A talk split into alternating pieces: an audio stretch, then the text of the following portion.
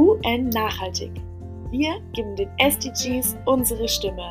Ein Podcast des Arbeitskreises Nachhaltigkeit und Klimagerechtigkeit der Deutschen Gesellschaft für die Vereinten Nationen. Mein Name ist Natalia Rudenko. Schön, dass du dabei bist.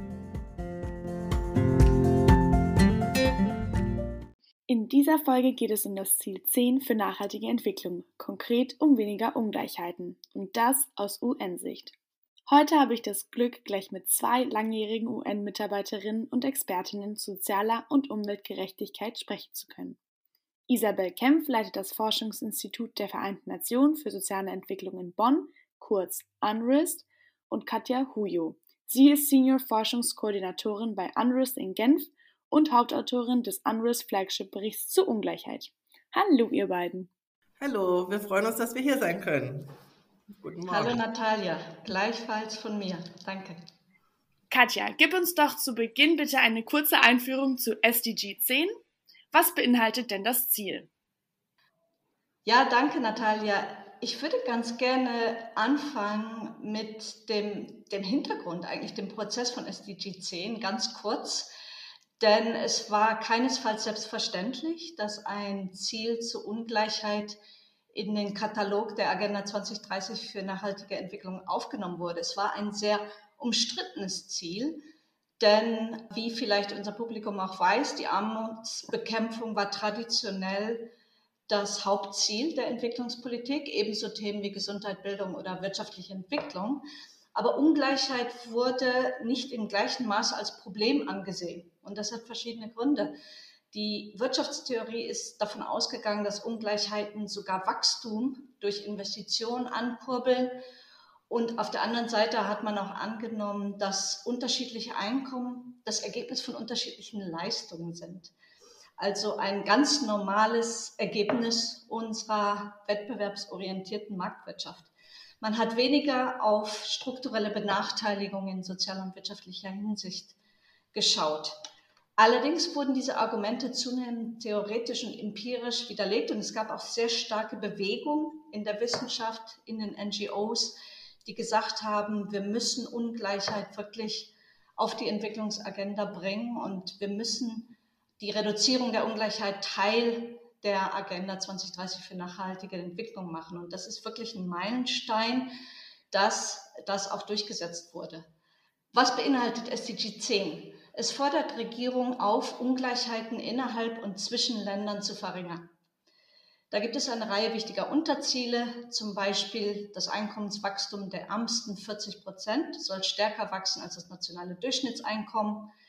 Die Bekämpfung von Diskriminierung und Exklusion auf Basis von Gruppenmerkmalen, man spricht hier auch von horizontaler Ungleichheit, soll reduziert werden, also zum Beispiel Diskriminierung in Bezug auf Alter, Geschlecht, sexuelle Orientierung, Behinderung, Ethnizität, sozialer Status.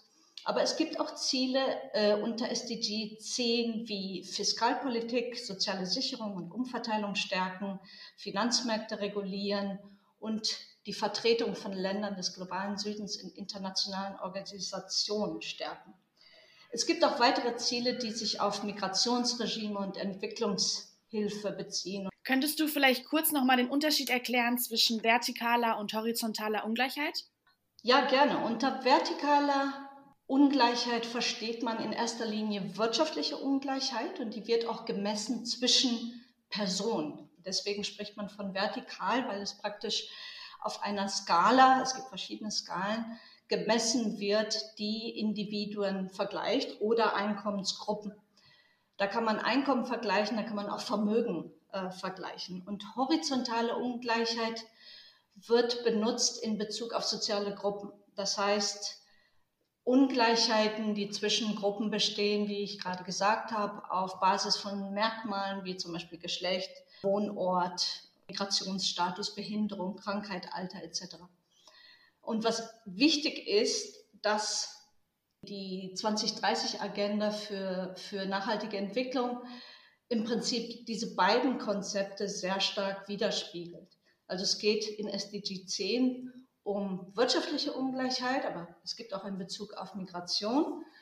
Es geht auch um Diskriminierung von Gruppen, aber es gibt auch viele andere SDGs, die ganz speziell auch auf Gruppen und benachteiligte und vulnerable Personen fokussiert sind. Also zum Beispiel SDG 5, wo es um Gendergerechtigkeit, Gendergleichheit geht oder viele andere, wo Kinder in den Vordergrund gestellt werden äh, oder behinderte Menschen oder diskriminierte Minoritäten etc. Und was wichtig ist, dass man sich auch bewusst sein muss, dass oft diese verschiedenen Charakteristiken zusammenkommen. Also dass sie sich überschneiden, dass sie sich überlappen, dass sie sich akkumulieren.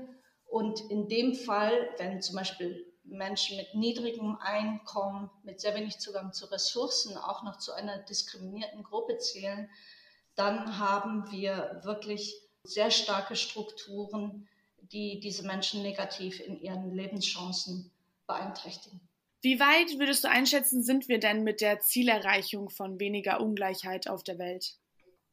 Ja, das ist eine interessante und auch sehr schwierige Frage, weil Ungleichheit so ein breites Konzept ist und weil es so ein Querschnittsthema in der Entwicklung ist. Und aus der Perspektive unserer Forschung nehmen wir eher eine mittel- bis langfristige Perspektive ein. Natürlich kann man die Fortschritte oder Rückschritte bei den nachhaltigen Entwicklungszielen von Jahr zu Jahr betrachten. Aber gerade beim Thema der Ungleichheit bietet es sich wirklich an, da auf längere Sicht zu schauen. Und was wir festgestellt haben, und da haben Ökonomen wie Piketty und andere sehr, sehr wichtige Arbeit geleistet, ist, dass die Ungleichheit innerhalb von Ländern sich sehr stark verschlechtert, verschlechtert hat seit Anbeginn der 1980er Jahre und dass die Ungleichheit zwischen Ländern, also die globale Ungleichheit, sich gleichzeitig verbessert hat da stellt sich natürlich die Frage, warum das so ist und was man mit diesen sehr hoch aggregierten Statistiken auch anfangen kann. Und es ist wichtig dabei zu verstehen, dass wir Anfang der 80er Jahre eine globale Politikwende hatten. Neoliberale, sehr stark marktorientierte Entwicklungskonzepte wurden propagiert. Und das hat in sehr, sehr vielen Ländern und vor allem auch im globalen Norden zu einer stärkeren Ungleichheit innerhalb der Länder geführt. Gleichzeitig hatten wir auf globaler Ebene einen Prozess der nachholenden Entwicklung, der sehr stark von großen Schwellenländern angetrieben wurde, insbesondere China und Indien. Und das hat zu einer Angleichung, einer Konvergenz zwischen Ländern im globalen Süden und im globalen Norden geführt. Und deswegen auf sehr aggregierter Ebene haben wir dort eine Verringerung der globalen Ungleichheit. Du hast ja gerade auch eure Forschung schon angesprochen. Kommen wir nun also zum Flagship-Bericht mit dem Titel Crises of Inequality, Shifting Power for a New Eco-Social Contract, den du, Katja, ja mitgeschrieben hast. Warum ist Ungleichheit so wichtig für nachhaltige Entwicklung und wie hängt Ungleichheit mit den multiplen Krisen, mit denen die Welt konfrontiert ist, zusammen? Die Diskussion, warum Ungleichheit so wichtig ist für den Entwicklungsprozess, die hat schon früh begonnen und hat sich letztendlich in, in der Agenda 2030 für nachhaltige Entwicklung niedergeschlagen. Und das ist eine sehr positive Erkenntnis und auch eine sehr positive Umsetzung in, in der Politik.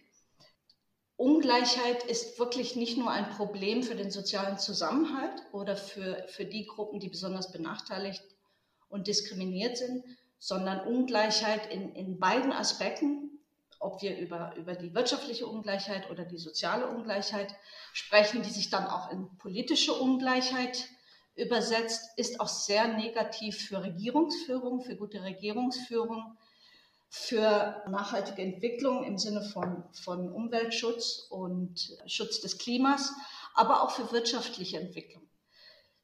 Und da, haben Ökonomen und auch die, die UNO in letzter Zeit sehr deutlich gemacht, dass wirtschaftliche Ungleichheit auch sehr negativ ist für Wachstum. Das habe ich ja schon am Anfang gesagt, das war früher umstritten, dieses Argument.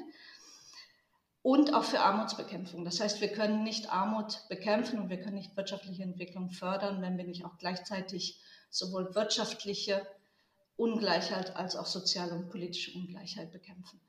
Und was wir in dem Bericht besonders hervorgehoben haben, und dieser Bericht ist letztes Jahr rausgekommen, dass Ungleichheit auch sehr stark mit multiplen Krisen verbunden ist.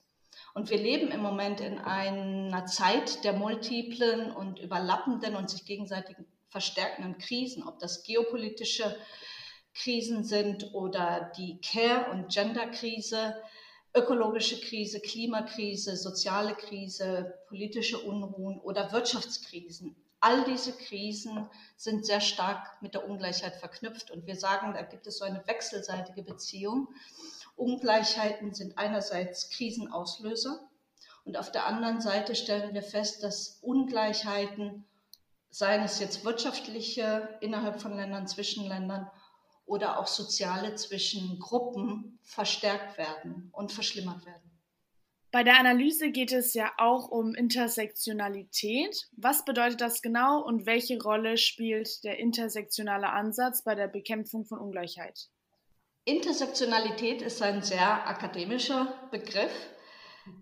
Was wichtig ist, ist zu verstehen, was ich auch gerade schon kurz angesprochen habe, dass wir zwar analytisch und aus wissenschaftlicher Sicht und auch um politisch bestimmte Probleme in den Griff zu bekommen, gerne kategorisieren und gerne klassifizieren und gerne in Arm und Reich aufteilen, in, in Männer und Frauen, in Alte und Junge, in Migranten und Bürger, aber in der Realität diese Kategorien zusammenkommen.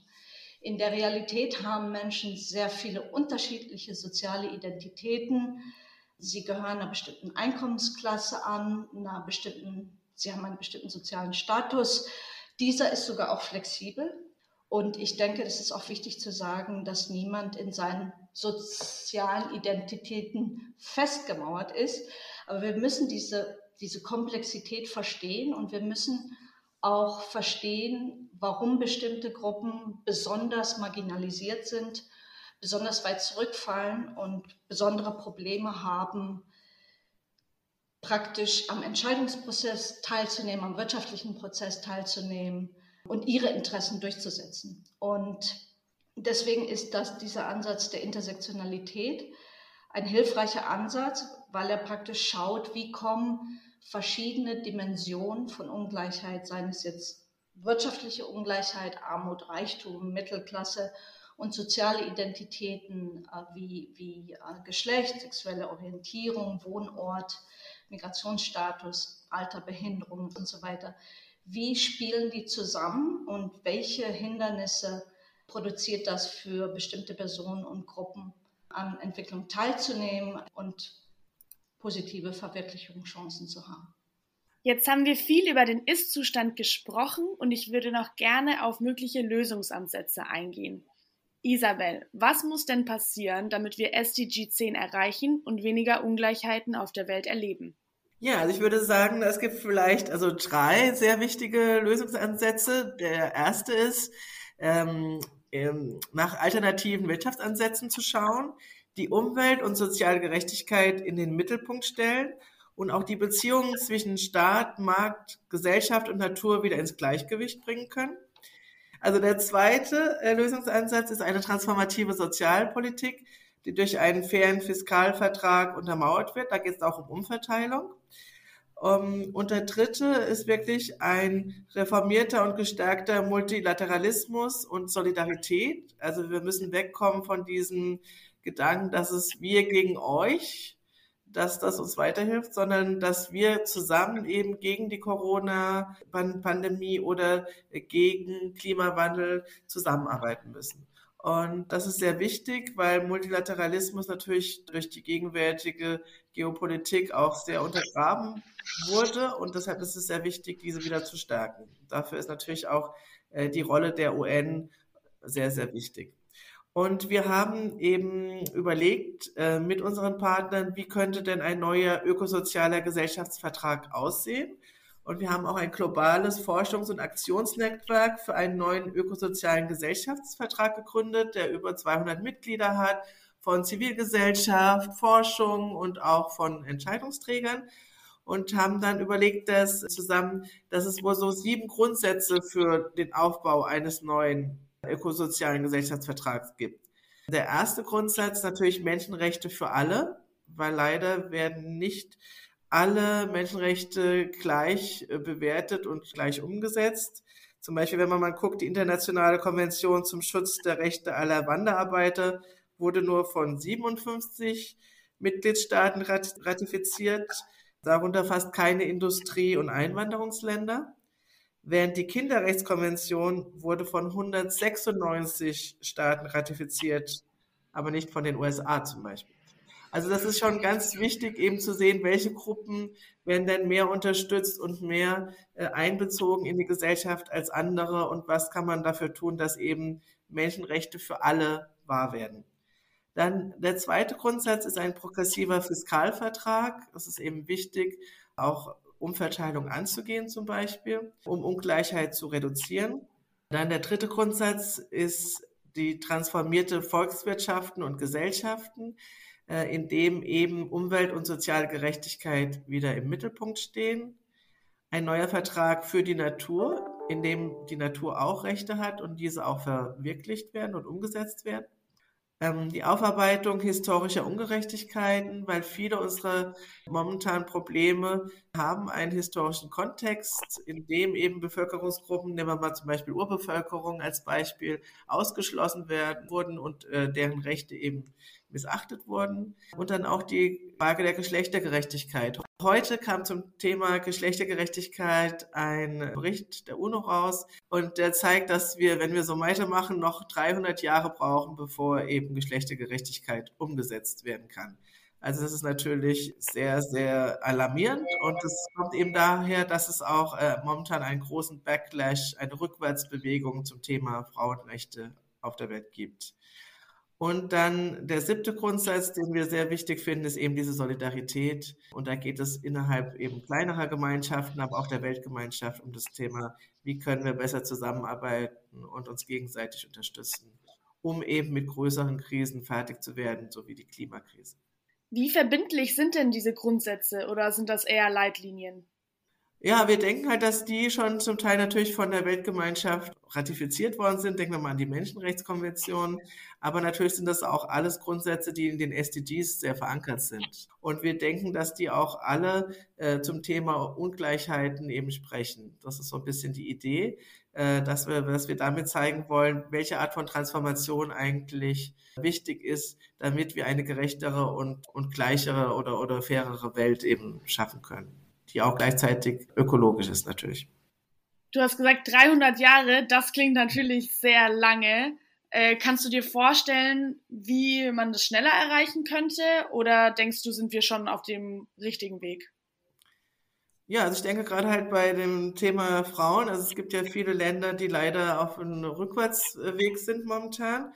Und äh, ich glaube, dass es halt wichtig ist, die wieder in die äh, Gemeinschaft derer reinzubekommen, die eben für alle Menschenrechte sich einsetzen.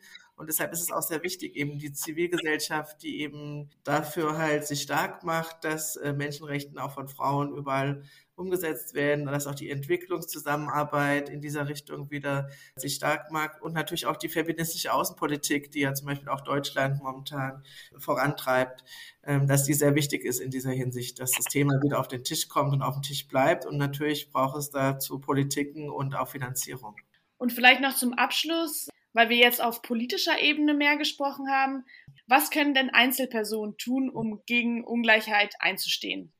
Ja, ich glaube, die können sich zum Beispiel für Solidarität stark machen. Ich glaube, es gibt in jeder Gemeinschaft, egal wo man wohnt oder wo man arbeitet, Solidaritätsbewegungen und auch Art und Weisen, wie man eben solidarisch sein kann, entweder mit Leuten, die flüchten mussten oder die halt äh, in Armut leben oder die auch äh, ungerecht behandelt werden oder einer Gruppe angehört, die ungerecht behandelt wird und dass man halt dann versucht, auch systemische Änderungen herbeizuführen, weil das natürlich sehr wichtig ist, die individu individuelle Handlung, aber in Wirklichkeit geht es natürlich darum, auch das System zu ändern.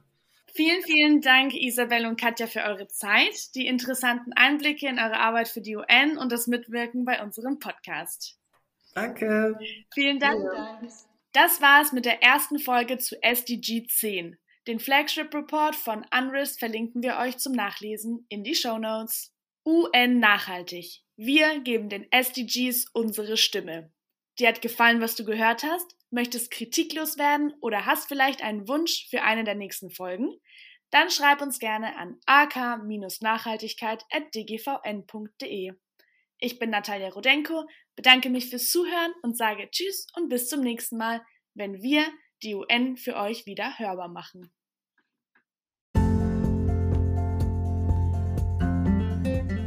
UN Nachhaltig. Wir geben den SDGs unsere Stimme. Dir hat gefallen, was du gehört hast? Möchtest kritiklos werden oder hast vielleicht einen Wunsch für eine der nächsten Folgen? Dann schreib uns gerne an ak-nachhaltigkeit.dgvn.de.